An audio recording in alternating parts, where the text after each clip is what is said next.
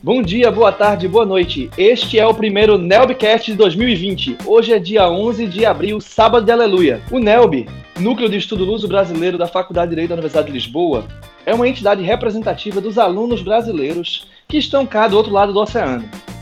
Nós cuidamos de atividades científicas, de representação e outras atividades fins. Se você quer conhecer mais o NELB, entre em nosso site, nelb.pt. Este é o Nelbcast, que se pretende a ser um ambiente de troca de conhecimentos, científicos ou não, trocas culturais entre Brasil e Portugal e com os alunos que cá estão. Vamos logo à apresentação da mesa. Ao meu lado estão a Renata, o André e o Vitor. Passem a ficha criminal de vocês. Oi, gente, tudo bem? Meu nome é Renata Monteiro, eu sou advogada, diretora adjunta de eventos do NELB e também aluna do mestrado de Direito da, da Faculdade de Direito da Universidade de Lisboa. Bem-vindos! Olá, pessoal, sejam bem-vindos. Eu sou o André, sou aluno de licenciatura eh, em Direito da Faculdade de Direito da Universidade de Lisboa, estou no meu segundo ano, e no NELB desempenho as funções de diretor científico. É um prazer tê-los aqui, espero que vocês gostem do programa. Olá, um bom dia, uma boa tarde, uma boa noite a todos que estão ouvindo nosso programa. Eh, meu nome é Vitor Gabriel, eu sou editor-chefe do programa, assessor de comunicação do NELB e assessor da Secretaria-Geral. Atualmente sou estudante do curso é, Licenciatura em Direito pela Faculdade de Direito da Universidade de Lisboa. Pronto, está aí, a quadrilha já está montada. Hoje nós trataremos de vários assuntos. Nós trataremos dos direitos fundamentais e o estado de exceção decorrente do Covid-19. Também teremos nossa sessão Fake News da semana, que chamamos de boataria. No nosso segundo bloco de debate, nós trataremos do arrendamento urbano em Portugal, inclusive das medidas especiais tomadas neste período de exceção que vivemos. Também falaremos notícias do NELB da Faculdade de Direito e terminaremos com a dica de Lisboa e a dica cultural da semana. Adianto que o Nelbcast é gravado todos os sábados, disponibilizado domingo à noite ou segunda de manhã, depende se você está no Brasil ou em Portugal. E vamos logo ao assunto da semana. Hoje, o nosso primeiro bloco de debate vai tratar da questão de direitos fundamentais, estado de exceção e estado de emergência decorrente do Covid-19. Aqui nós temos a Renata para tratar do direito brasileiro, o André para tratar da questão do direito português. Eu acho que vamos ter um bom debate, uma boa discussão e vamos ver onde é que isso dá. André, Introduz o tema, diz o que, que a gente está preocupado, como é que Portugal está lidando com isso nesse momento. Bom, muito bem, vamos lá então. Uh, antes de mais nada, acho que seria muito legal a gente tentar contextualizar o que é um estado de exceção, porque é exatamente esse momento que nós vivemos hoje. Ou seja, aqui é uma constatação que o próprio Estado faz de que há um período de anormalidade constitucional. Portanto, é uma tentativa do Estado de restaurar a ordem, ou seja, o estado de normalidade constitucional. E como é que ele faz isso? Uh, afastando a legalidade comum que se mostra ineficaz, insuficiente para corrigir esses problemas e trazer a, a, a, normalidade, a ordem. Então, ele adota medidas que podem atribuir temporariamente ao Estado competências para suspender e limitar uh, direitos e garantias fundamentais. Né? Então, assim, se nós pudéssemos resumir isso em quatro pontinhos, seria: primeiro, é um mecanismo de defesa e conservação do próprio Estado. Segundo, não é uma carta branca que atribui ao Estado poderes amplos e restritos. E terceiro, eh, só pode ser decretado em situações gravosas de estado de necessidade.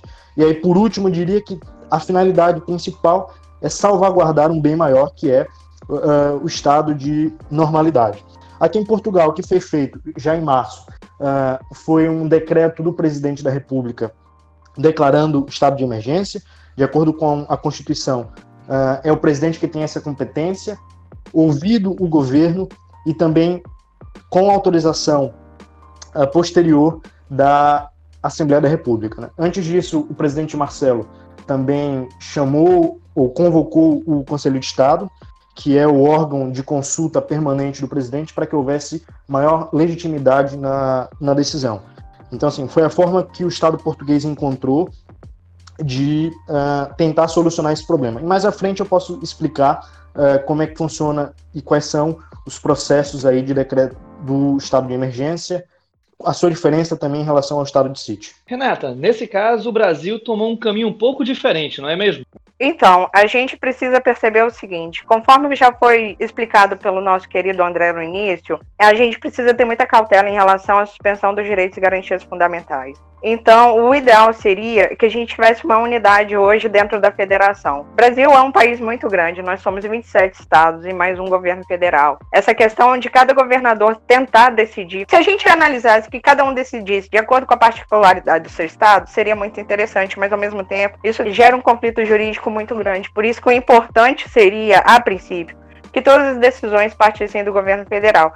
E, principalmente, em se tratando de direitos e garantias fundamentais, no caso de ir e vir, de aplicar multas às pessoas, de você poder monitorar a, a, se as pessoas estão realmente cumprindo a quarentena ou não dentro de suas casas através dos sinais de celulares, o importante é que, para isso, obedecesse às normas constitucionais e que fosse declarado o estado de sítio no Brasil, porque no Brasil não tem estado de emergência, e dentro do nosso ordenamento, eu não seria o caso de estado de defesa, seria o caso de estado de sítio, na situação atual de calamidade pública, e, portanto, é, não tendo essa decisão hoje de decreto de estado de sítio, essa questão dos governadores estarem tomando as suas decisões conforme as, o seu próprio sistema, é, seus próprios procuradores né, do estado, vamos supor desse jeito, isso pode causar um grande transtorno depois e uma quebra na ordem constitucional vigente até no próprio país. Isso pode causar um grande problema no futuro, inclusive. A gente teve uma decisão recente do Alexandre de Moraes, inclusive, porque como nós não tivemos essa, essa declaração de estado de emergência, vários, vários governadores realmente estão tomando suas próprias decisões, editando os próprios decretos de calamidade. Em razão disso, o governo federal tem entrado atrito com vários dos governadores, inclusive é, se posicionando de maneira divergente as questões de isolamento e de quarentena. E recentemente, numa DPF, o 672, recentemente numa DPF, o Alexandre de Moraes, inclusive, ele meio que estendeu a competência dos, para os estados da federação no sentido de determinar cada um a sua forma de isolamento e quarentena, alegando para isso a competência concorrente é, descrita na Constituição brasileira sobre para legislar sobre o sistema de saúde, política pública de saúde, mas eu compreendo que essa possibilidade que está dentro da Constituição relativa aos estados poderem participar na edição de políticas públicas e legislação relativa ao sistema de saúde nacional, ele tem um limite porque ele não se trata de garantias fundamentais, ele se trata de política pública de saúde. Uma coisa a gente precisa aprender a discernir isso, entendeu? Uma coisa são políticas públicas de saúde, o que os estados podem fazer, o que os municípios podem fazer, como que eles podem tratar para resolver essa questão da pandemia de uma maneira melhor a preservar a saúde do cidadão, mas ao mesmo tempo ele precisa compreender que o direito de ir e vir do cidadão, ela tem, ela tem uma tutela muito especial, ela tem uma tutela muito protegida, ela fica num lugar bem guardadinho lá que o constituinte fez questão de colocar que é inclusive cláusula petra e que não pode ser mudada, nem suprimida, nem suspensa de forma aleatória. Então, assim, a gente precisa ter muita cautela hoje em dia com esse tipo de, conversa, realmente, de debate. Os governadores não podem sair cada um tirando da cartola no desespero do que pode acontecer em relação aos seus cidadãos e os prejuízos que isso pode trazer para a economia do Estado ou para o sistema de saúde do Estado e sair tomando esse tipo de decisão aleatória. A gente precisa, a gente tem um sistema é, jurídico criado, a gente tem um sistema jurídico ordenado, bem feito, nosso sistema é bom, mas a gente precisa seguir a regra, a gente não pode simplesmente ignorar a existência de um ordenamento constitucional que estabelece competência de Estado, município e União e simplesmente sair tomando decisões aleatórias que podem, inclusive, no final, transformar o nosso sistema numa coisa muito difícil de, de ser resolvida depois, posteriormente. Não só aí no caso da saúde, a gente poderia, talvez, agora a gente está falando de saúde, mas isso pode depois virar uma questão de segurança pública, virar outras questões maiores, e a gente precisa manter competência da União é uma coisa, competência do Estado é uma coisa, competência do município é outra coisa. Mas eu quero ouvir a opinião dos meus colegas, porque eu acho que esse tema é muito, muito, muito interessante e importante hoje em dia. Não, perfeito, Renata. É, concordando com você, mesmo falando essa questão do respeito às regras, no caso, tanto, aqui, tanto aí no Brasil quanto aqui em Portugal, nós temos um ordenamento jurídico muito bem preparado, muito bem organizado para isso, mas realmente ele só vai funcionar com respeito mútuo às regras que nele está implícito.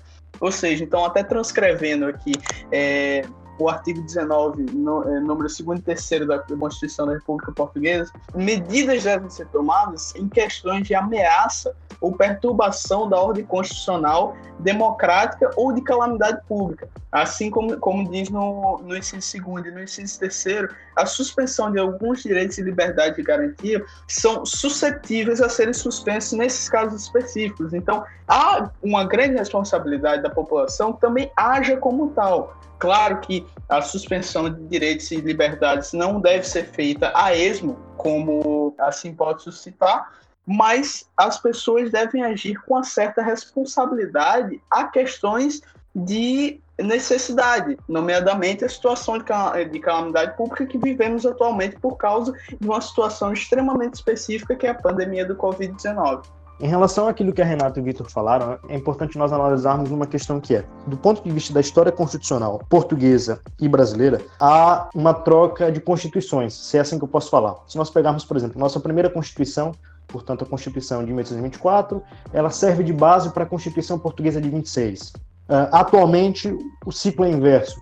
A Constituição Portuguesa de 76 serve de base para a nossa Constituição de 88. Veja, os dois institutos aqui que a, a Renata citou bem, ou seja, o Estado de Defesa e o Estado de Sítio, também estão presentes na Constituição Portuguesa, porque saíram daqui para o nosso ordenamento. Né? Aqui é o estado de emergência e é o estado de sítio. Sendo que os pressupostos que o Vitor já citou para que seja declarado tanto um quanto o outro são iguais. O grande problema da questão, se eu posso assim dizer, é o princípio da proporcionalidade. É ele que vai fazer com que seja decretado um ou outro. Portanto, se a gravidade do problema é menor, nós decretamos então estado de emergência. Se ela é uma gravidade maior, nós decretamos então estado de sítio. O presidente da República Portuguesa, professor Marcelo Rebelo de Souza, escolheu o estado de emergência. Acho que muito bem, porque não havia aqui grande margem para você decretar, por exemplo, uh, o estado de sítio. Eu acho que o Brasil deveria ter seguido pelo mesmo rumo. A Renata falou em estado de sítio, não acho que seja lá tão gravoso a ponto de chegarmos a aquilo que é a exceção, uh, digamos que maior,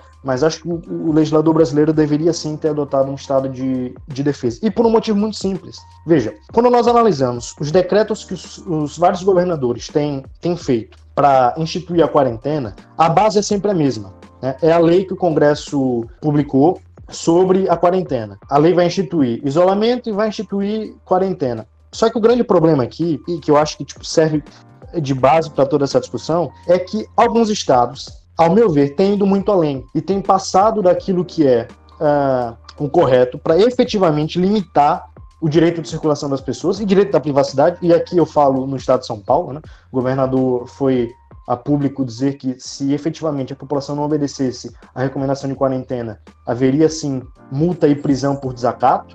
Portanto, eu acho que isso aqui já é um, um, uma situação em que você tem o seu direito de liberdade cerceado, e volto a dizer, refrisando aquela minha primeira fala, quando não há nenhum tipo de decreto que diga que nós estamos em um tempo de exceção. Então, acho muito perigoso, porque pode servir de precedente para que no futuro efetivamente apareça um governo autoritário no país, seja a nível federal, seja estadual ou municipal, e acabe fazendo exatamente isso, limitar as liberdades e os direitos das pessoas sem nenhum tipo de base legal, entendeu? Então, é a minha visão. Acho que nós deveríamos pensar a respeito disso e seriamente, porque o que tem havido por aí é de fazer arrepiar a lei. André, uma dúvida que eu tenho aqui acaba me surgindo. Eu até peço desculpa se eu já tiver desatualizado, porque eu apenas ouvi a primeira entrevista, a primeira coletiva de imprensa do Antônio Costa. Mas no começo disso foi perguntado por um repórter na coletiva se ele estabeleceria multa. E ele tinha dito, considerando que o povo português estava seguindo as recomendações mesmo antes da decretação do estado de emergência, que não haveria esse tipo de expediente. Mas se essa pergunta vem, a resposta dele é nesse sentido, eu pressuponho que não seja possível no estado de emergência, é que seja possível, perdão, no estado de emergência, fazer esse tipo de recomendação. Ou seja,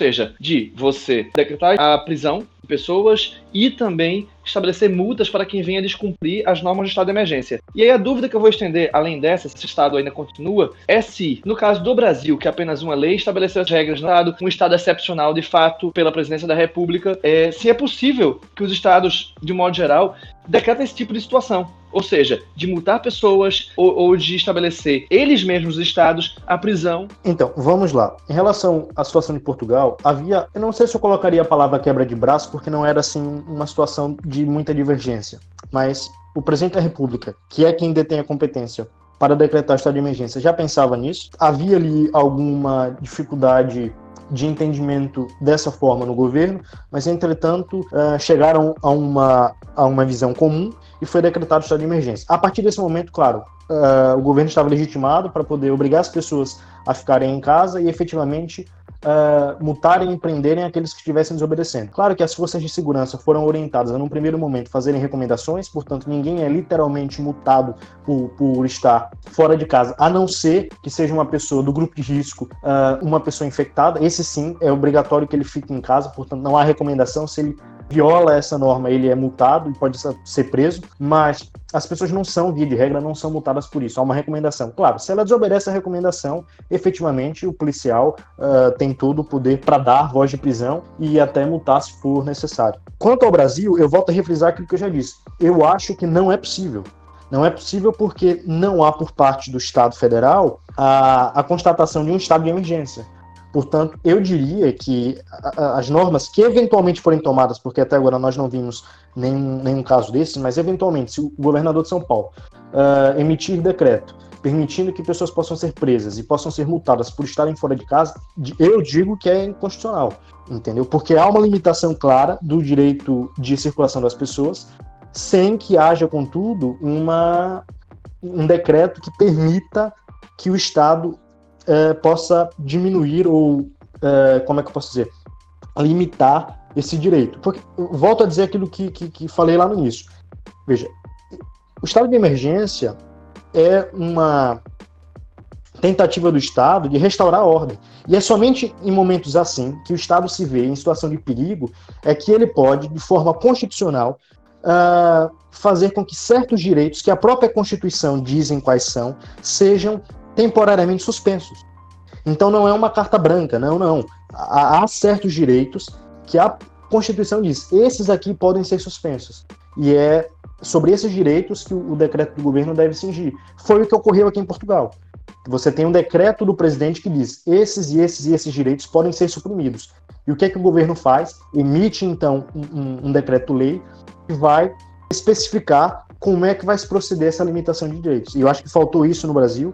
E, volto a dizer, o meu medo maior é que sirva de precedente para que no futuro possa ocorrer uma limitação dos direitos sem que haja ou sem que esteja em causa uh, uma real situação de, de, de, estado de emergência. Quero fazer uma observação em relação a essa fala do André que eu acho muito pertinente. A gente precisa analisar também, eu acho que é uma questão histórica a Europa, ela sempre teve problemas. Ela teve problemas com guerra, ela teve problemas de doença antes, outras pandemias, guerras, estados é, de fome do povo, enfim, situações atípicas do povo que permitem que o constituinte, o cidadão, na hora de estabelecer suas regras legais, seu ordenamento jurídico, ele consiga pensar é, nesses instrumentos, tipo estado de emergência, estado de defesa, de uma maneira mais completa do que o povo no Brasil.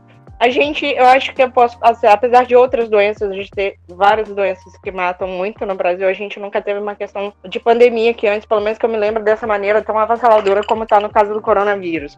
A gente, essa questão de guerra também não é uma coisa que está muito na veia do brasileiro. Então eu, eu percebo assim, e eu falo, que estou falando isso porque eu, eu fiquei curiosa e fiz uma pesquisa no texto constitucional brasileiro de quantas vezes está escrito naqueles vários artigos calamidade. Eu descobri que são cinco. E dessas cinco vezes que está no, no, texto constitucional escrito calamidade, eu posso falar para vocês que três é, é, relativamente a medidas econômicas, que fala que o estado de calamidade permite que se proceda a alterações no orçamento, que se libere um orçamento extraordinário.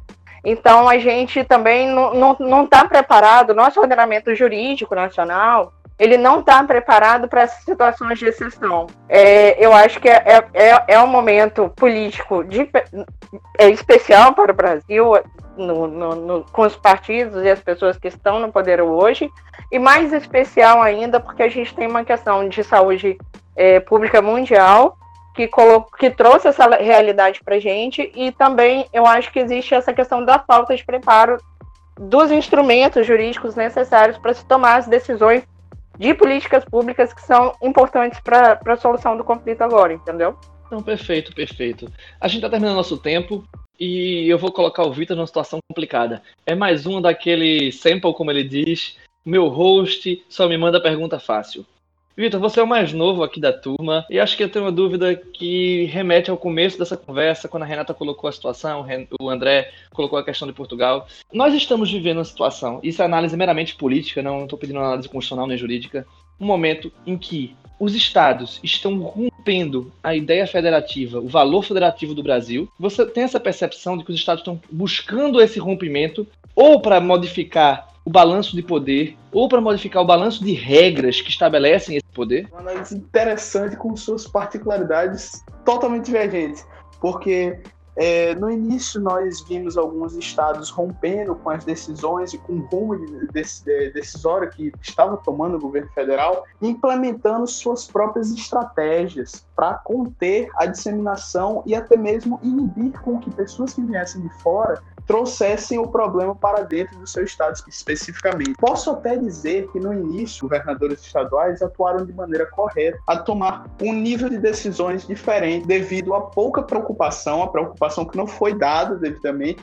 no governo federal, principalmente no início, no começo, aí na América do Sul e propriamente no Brasil. Então, alguns estados já proibindo voos da Europa, especificamente, por exemplo, o Rio Grande do Norte, que já havia proibido voos eh, para, a Europa, para a Europa, nomeadamente aqueles voos que vinham de Portugal. E aí sim eu achei de extrema necessidade, porque devido a isso, foi, foi possível que se impedisse uma, uma projeção totalmente diferenciada da curva, com um aumento mais gravoso da, da quantidade de casos, nomeadamente nesses estados. Mas a, a grande questão do debate, a grande polêmica que fica, é até que ponto isso é necessário. Até que ponto isso foi realmente necessário, até que ponto vamos continuar tomando essas medidas porque as pessoas que têm a devida competência para tomar essas decisões não conseguem tomar as medidas na hora necessária. Então, assim fica a grande dúvida. Eu passo o debate adiante porque eu acredito é uma linha tênue, na minha opinião, no início foi assertivo devido a uma irresponsabilidade administrativa, mas as proporções que isso pode tomar, nomeadamente nas questões que os colegas colocaram, até mesmo com relação a governos autoritários, é, assumem é, patamares assustadores. Então é algo que, a certo momento, deve ser controlado. Essa foi a resposta do Vitor no nosso Manda Pergunta Fácil. Eu vou deixar que o ouvinte complete aí, responda, já que ele passou adiante aí a brincadeira. E vamos direto para o Boataria. O Boataria é nosso bloco para falar da fake news da semana. Nós tivemos aqui duas fake news selecionadas. A primeira de um estudante de Coimbra. Então vamos começar pelo estudante de Coimbra, André. Que história é essa? Pois é, circularam aqui pelas redes sociais em Portugal um print de uma suposta estudante da Universidade de Coimbra, que então teria participado ativamente do Covid-19 no sentido de ajudar a população com máscaras aí, segundo consta no print, a estudante produziu mais de mil máscaras para ajudar aqueles que precisavam. A grande brincadeira disso tudo é que a estudante de Coimbra, na verdade, era a atriz uh, Mia Khalifa, né? E essa brincadeira pegou de surpresa, por exemplo, inclusive professores da nossa faculdade que partilharam nas suas redes sociais, acreditando realmente que era uma, uma aluna da Universidade de Coimbra e tudo não passou no fundo de uma de uma anedota. Né? Deixo aqui a bola então para Renata, que vai ficar muito feliz em explicar, afinal, é, onde é que essa atriz atua. Então, lá, lá em casa a gente recebeu esse, esse meme aí da, da minha califa e eu sei que a gente só se perguntou qual era a brincadeira do, do, do meme, porque parecia uma coisa super séria, né? Enfim. Aí, por fim, eu descobri com os meus colegas do Nelme que se trata de uma atriz pornô muito famosa, entendeu? E que seria impossível que ela estivesse fazendo máscaras e para distribuir para a população, inclusive fosse aluna da Universidade de Coimbra. É, alguém, alguém criou uma, uma página no Twitter com uma página no Twitter. Eu estou procurando a matéria aqui, gente. Peraí, só um minuto. Aproveitar que a Renata está procurando. Esse negócio da Mia Khalifa, no, no, final acabei não entendendo. A Mia Khalifa fez ou era porque a Mia Khalifa não era estudante de Coimbra? Alguma... Não há nenhuma estudante de Coimbra produzindo a, a fake news era completa. Em... A fake news era fake news em todas as partes. Ela não é estudante de Coimbra, ela não estava produzindo máscaras, enfim. Nada era verdadeiro. Inclusive os professores perceberam isso depois. E o André que me passou depois o print dessa mensagem foi muito engraçado, porque isso estava passando adiante até um aluno virar para o outro e dizer, um aluno português falando professor português, ah, isso é anedota, professor. Então, eu, eu achei a matéria aqui, porque eu queria fazer duas observações. Nesse tempo, recentemente, tem tido muitas decisões judiciais em relação ao fundo eleitoral, até porque no final do ano a gente tem eleições municipais aqui no Brasil. Então, é, alguns juízes têm determinado o bloqueio do fundo eleitoral e o encaminhamento para o tratamento do Covid para as políticas públicas que estão sendo determinadas pelo Covid. Só que aí alguém criou uma página no uma página em nome do Rodrigo Maia no Twitter, trocou o D pelo B, então era arroba Rodrigo Maia, que estava escrito o seguinte: Desviar o dinheiro do fundão eleitoral para outros fins é prejudicial à democracia. Devemos manter este pilar intacto, nem que custe a vida de alguns brasileiros. Isso é uma mentira, uma fake news. Na realidade, o Rodrigo Maia ele não falou isso. Alguém utilizou da foto que ele usa é, no, no perfil dele, do Twitter, como se eles estivessem fazendo uma defesa do direito do, do dinheiro do fundão eleitoral e que tinha que ser mantido independente que isso custasse a vida de alguns brasileiros, entendeu? Isso não aconteceu, essa fala não existiu. Na realidade, os juízes continuam determinando o bloqueio do, do dinheiro do fundo eleitoral. Inclusive, os partidos realmente são contra, são contra isso. Inclusive, a, a, o próprio presidente da República também é, é, é em desfavor disso. Mas esse debate ele não entrou na pauta do Rodrigo Maia. É só fake news mesmo. Ele não disse isso. Olha, só um comentário rápido em relação a essa questão do fundo partidário. Uh, eu, eu, foi uma fake, é verdade, mas eu tenho certeza que isso passa na cabeça dos políticos. Eu acho que seria, seria um ótimo momento para que o Congresso Nacional mostrasse perante o povo que eles se preocupam também com aqueles que estão, nesse momento, passando por todas essas dificuldades. Vale a pena relembrar que o Partido Novo apresentou um projeto para que o partido pudesse devolver uh, o que tinha do fundo eleitoral e o Rodrigo Mar, numa canetada, disse que não era o momento adequado. Enfim, uh, é lamentável a decisão, vale aqui a crítica. E eu vou confiar naquilo que disse a presidente do, da Comissão de Constituição e Justiça do Senado, né, a senadora Simone Tebet, uh, que aponta que, apesar de agora, no ponto de vista dela, não ser o momento, isso deve acontecer.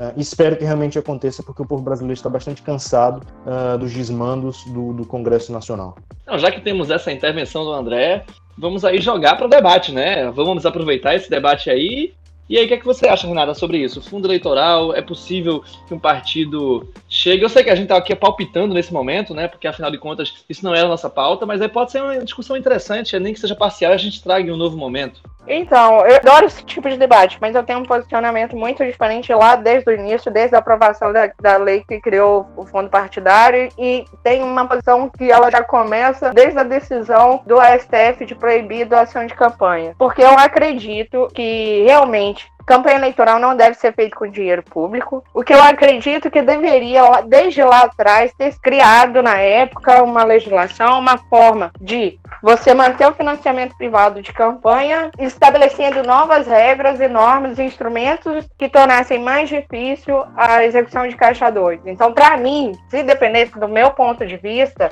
fundo eleitoral público, ele nunca teria existido. O que a OAB, quando entrou com aquela ação lá atrás para proibir o financiamento privado de campanha, não era, eu acho que a intenção do, da ordem, muito menos do, do STF, não era a criação de um fundo público de campanha e que o dinheiro fosse executado, viesse do orçamento público, mas que se criasse novas regras que permitisse, continuasse financiamento privado de campanha, mas com regras mais fortes e mais duras, para não acontecer o que aconteceu na, tanto com o PT, com todos os outros partidos, quando se tratava de receber financiamento. Então, assim, eu não gosto nem de falar de fundo eleitoral público de campanha, porque, para mim, isso é uma, é, é uma aberração. É uma aberração. Estou falando do meu posicionamento, entendeu? Mas as pessoas não precisam concordar comigo. Sim, sim, claro. Mas a gente tem um bom assunto aí para trazer de novo. Eu acho que vai voltar. Não sei se agora, nesse estado de exceção, não sei se é o momento da gente discutir isso, mas eu acho que em breve essa discussão voltará à nossa Câmara dos Deputados, ao Senado, e isso também voltará aqui ao Nebcast. Eu acho que vai ser muito legal a gente debater isso, porque a posição da Renata é bem forte, isso é bem interessante, e isso que permite um bom debate. E já podemos passar então para o próximo passo, senão a gente vai acabar se atrasando a gente não vai cumprir nosso horário. Nosso segundo bloco era sobre arrendamento urbano em Portugal, onde a gente vai trazer uma perspectiva do que está acontecendo nesses últimos tempos. Por conta desse período de exceção, algumas mudanças foram implementadas pelo governo, mas também a gente ia poder também ajudar as pessoas que pensam em vir em Portugal depois de tudo isso, para entender a experiência de vocês com arrendamento aqui. O arrendamento, obviamente, é nosso aluguel, né? Quando a gente vai arrendar um prédio urbano ou um, um apartamento, até um quarto. Bem, recentemente, o governo, com essa questão toda do coronavírus e seguindo, né, o que a gente diz no seguimento do estado de emergência, elaborou alguns pontos para facilitar. Então, aquelas pessoas que tiverem uma, o que a gente pode dizer, uma bala na renda, uma perda na renda a partir de 20%, elas vão poder tocar com um estado emergencial de empréstimos sem juros, um, um empréstimo diferente para poder continuar arcando com seus com suas obrigações junto com o seu senhorio. Senhorio é o cara que aluga o apartamento, para quem ainda quem está no Brasil ainda não sabe como é que funcionam esses nomes que a gente usa aqui. Também são válidos no Brasil, mas por lá acabam alcançando. E a gente, obviamente, trouxe essas pequenas, essas pequenas diferenças, como a impossibilidade de cancelamento dos contratos de arrendamento por falta de pagamento das rendas durante esse período do estado de emergência e a previsão de um pagamento especial, né? Porque, na verdade, vai se dividir por 12 meses, né? O mínimo que vai poder ser 12 meses, você pode dividir em 6, em 4, em acordo com o seu senhorio, mas você pelo menos tem que dividir por 12 meses. E o cancelamento em decorrência da falta de pagamento nesse período só pode se dar se houver um descumprimento a partir desses 12 meses. Ou seja, se nesses 12 meses a gente parcelou e você não pagar essas parcelas, a partir daí sim que você, o senhorio poderá arrendar. O que o governo quer garantir com isso, obviamente, é que ninguém seja despejado nesse período. Isso tem duas razões, né? Óbvio, tem um social, que as pessoas têm direito à moradia, é essencial isso, é um direito fundamental, já que está isso no bloco parado, mas também que, num período como esse, você ter que se fazer mudança, sair de casa, não seria nem um pouco recomendável para a saúde. E, por outro lado, óbvio, não se poderia deixar esquecer a falta de pagamento, elas, obviamente, de desenvolvesse um período de crise entre os senhorios. Então foi para isso que se criou esses empréstimos.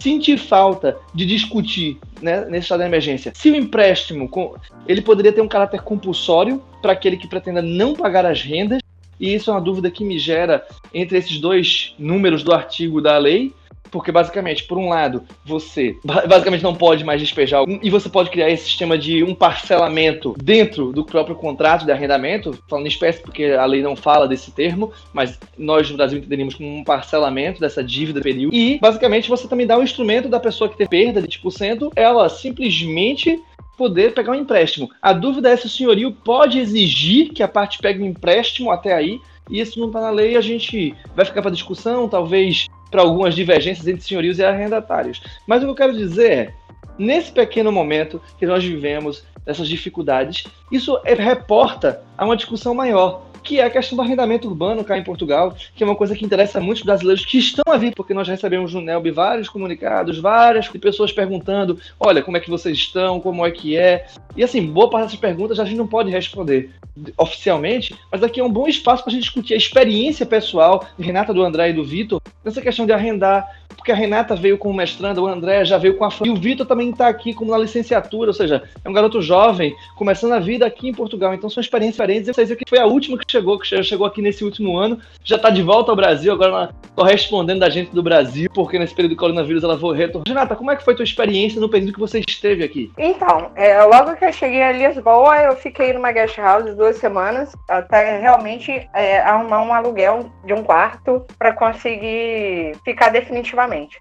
É, as tratativas foram muito fáceis. Eu tive uma. Meu senhorinho era muito agradável, era uma mulher portuguesa que trabalhava, era professora, inclusive, dos miúdos, que chamam crianças de miúdos, né? Eu achei muito engraçado isso. Ela era uma professora, ela tem dois imóveis para alugar. Eu dividi o apartamento com outros dois brasileiros ela declarava os contratos no, nas finanças, teria tipo a Secretaria da Fazenda. Então a gente foi tudo muito, muito fácil, muito simples. Era um valor fixo, valor das despesas. É, a gente assinou o contrato. Eu tive que rescindir um contrato um pouco antes para voltar ao Brasil, que quando começou a questão da, da pandemia e da quarentena em Portugal, eu já tinha uma passagem para o Brasil, então eu só tentei adiantar e voltar e decidi voltar para ficar no Brasil até junho, para voltar depois para Portugal. Precisei rescindir o contrato antes de completar um ano. Eu não tive problema nenhum em relação a isso. Eu tinha pago uma calção na hora de entrar no imóvel. Ela me devolveu o valor da calção integralmente. Então, eu, graças a Deus, eu tive muita sorte, eu acho, assim.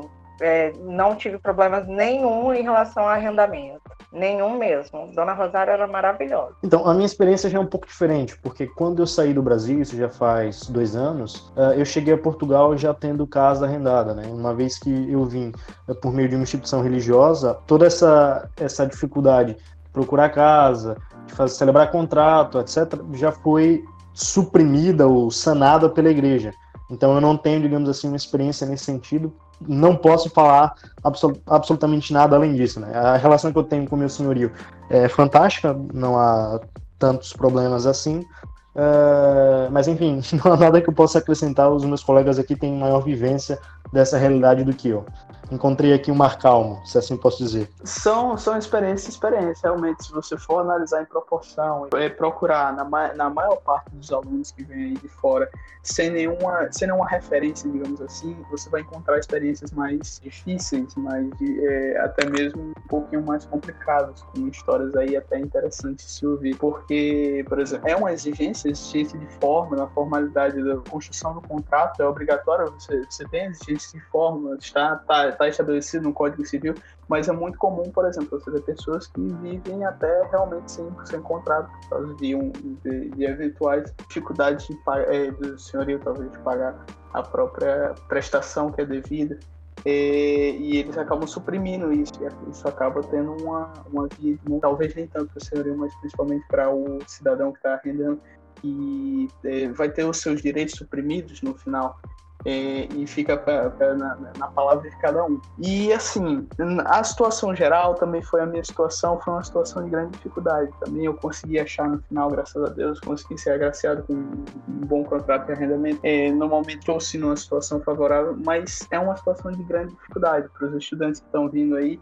É, de, de, várias partes do mundo, tanto do Brasil, eu vi até depoimentos de, de estudantes de mestrado da Alemanha que estavam com dificuldade de de conseguir um, um, local, porque existe um problema de arrendamento, isso não é de agora em Lisboa, por causa é, do preço que é demasiado alto para se morar em, em, regiões mais centrais, por exemplo. Então, às vezes, é muito difícil você morar próximo da universidade por um preço aceitável para um estudante porque se tem aí como noção, a maior parte dos estudantes ou boa parte dos estudantes não trabalham, né? Então eles não teriam assim condições de pagar preços exorbitantes aí para arrendar um, um, apartamento até, e até mesmo um quarto. Temos é, situações aqui que quartos, é, para você arrendar quartos, tá? o preço em, em zonas centrais de Lisboa chega a ser aproximado ao preço de um apartamento, de uma moradia em outras zonas, em zonas é, interioranas, em outras zonas da é, de Portugal. Então, é, ainda bem temos é, pessoas que conseguem na primeira vez, mas ainda temos aí pessoas que tentam mais de uma vez, mais de duas vezes, mais de três vezes, para conseguir finalmente um arrendamento preciso e mesmo assim ainda continuam tentando, vão trocando a cada seis meses, a cada um ano. É, então é, é uma situação que, diverge muito, diverge muito na, até na própria comprovação dos casos. Sim, e agora também com toda essa crise, né, apesar dos vários pontos negativos, há um ponto positivo que é a diminuição do, do valor das rendas das casas. Né? Então, por exemplo, tenho conversado com amigos que são corretores de imóveis e tanto vendem como a, fazem o, o, arrendamento e o que se percebe é que há de fato uma diminuição uh, digamos que até considerável do, dos preços das, das vendas aqui em Portugal, das casas também para comprar. Então, quem chega agora, portanto, os alunos que vêm em setembro para licenciatura e mestrado, chegam já com o mercado um tanto mais mais ameno do que nós que já estamos aqui há um, um certo tempo. Não, isso é verdade. Inclusive, o preço dos arrendamentos são uma das maiores discussões entre os estudantes. Até porque, se você fizer uma conversão da moeda, então comparar com o Brasil é uma situação bastante delicada. Bons, boa parte dos quartos já são preço de apartamentos bons no Brasil. Se você pegar os apartamentos, nossa, você basicamente está pagando apartamento melhor da sua cidade. Cadê eu mesmo, por acaso, quando eu cheguei cá, cheguei para ficar numa, num apartamento, num apartamento, eu alugava um quarto com alemães, mas assim, tive vários enfim, rompimento de contrato por, pauta, por parte do senhorio. Quase que eu rompi o contrato duas vezes, porque ele não cumpria as regras do próprio contrato que ele expôs. No meu segundo, eu deixei minha calção. A Renata tem aí com a senhoria dela, mas no segundo eu deixei porque passou a morar no quarto do apartamento, é um apartamento com três quartos. um casal que basicamente deixava toda a cozinha suja, toda cheia de óleo. É óbvio que isso com o tempo você começa a ter que passar mais tempo limpando a casa para ter uma condição de vivência do que isso. E nós acabamos saindo de lá e nós moramos agora, que graças a Deus minha teoria, minha senhoria é maravilhosa. Eu não tenho nada a reclamar. Isso vai ser muito bom, foi machado. Demorei até chegar aqui. Mas é de fato, há dificuldades, há pessoas que têm sorte, isso é muito bom. Mas é um, um bom exemplo para dar a quem quer chegar, em cá em Portugal, vir estudar, de que há um mercado muito complicado, de que há, é caro, mas que também você vai encontrar pessoas que vão lhe ajudar. Então eu acho que é uma diversidade muito grande.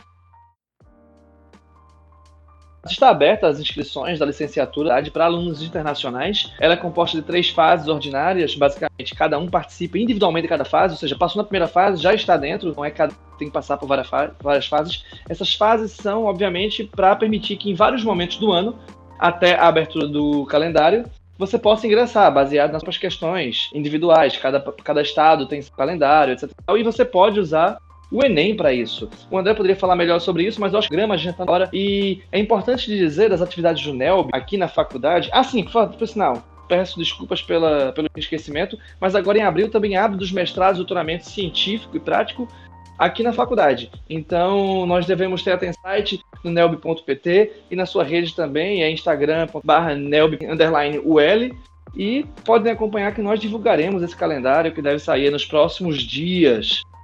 Bem, quanto às questões das notícias internas que nós devemos falar, é importante dizer que agora no dia 15, quarta-feira, vamos ter pela primeira vez um evento online do, diante da questão do Covid. A gente está a gente reportando nossos eventos que são muito frequentes na faculdade e procurando essa discussão entre Brasil e Portugal, as questões que são pertinentes desse momento, as discussões que estão vigentes. E a gente vai discutir a questão da renda mínima universal básica emergencial. É, vai ser pelo, por via Zoom as inscrições estarão abertas segunda ou terça-feira no, no, site do NELB, nelb.pt. Vocês podem se inscrever, terá uma sala de aula, há certificado mediante taxa de 2 euros, as explicações estão lá. Enfim, isso é a parte importante que eu queria dizer. Importante dizer também que a questão do Zoom, os cursos intensivos da faculdade de Direito estarão abertos. Eles também são abertos para alunos que fora da instituição.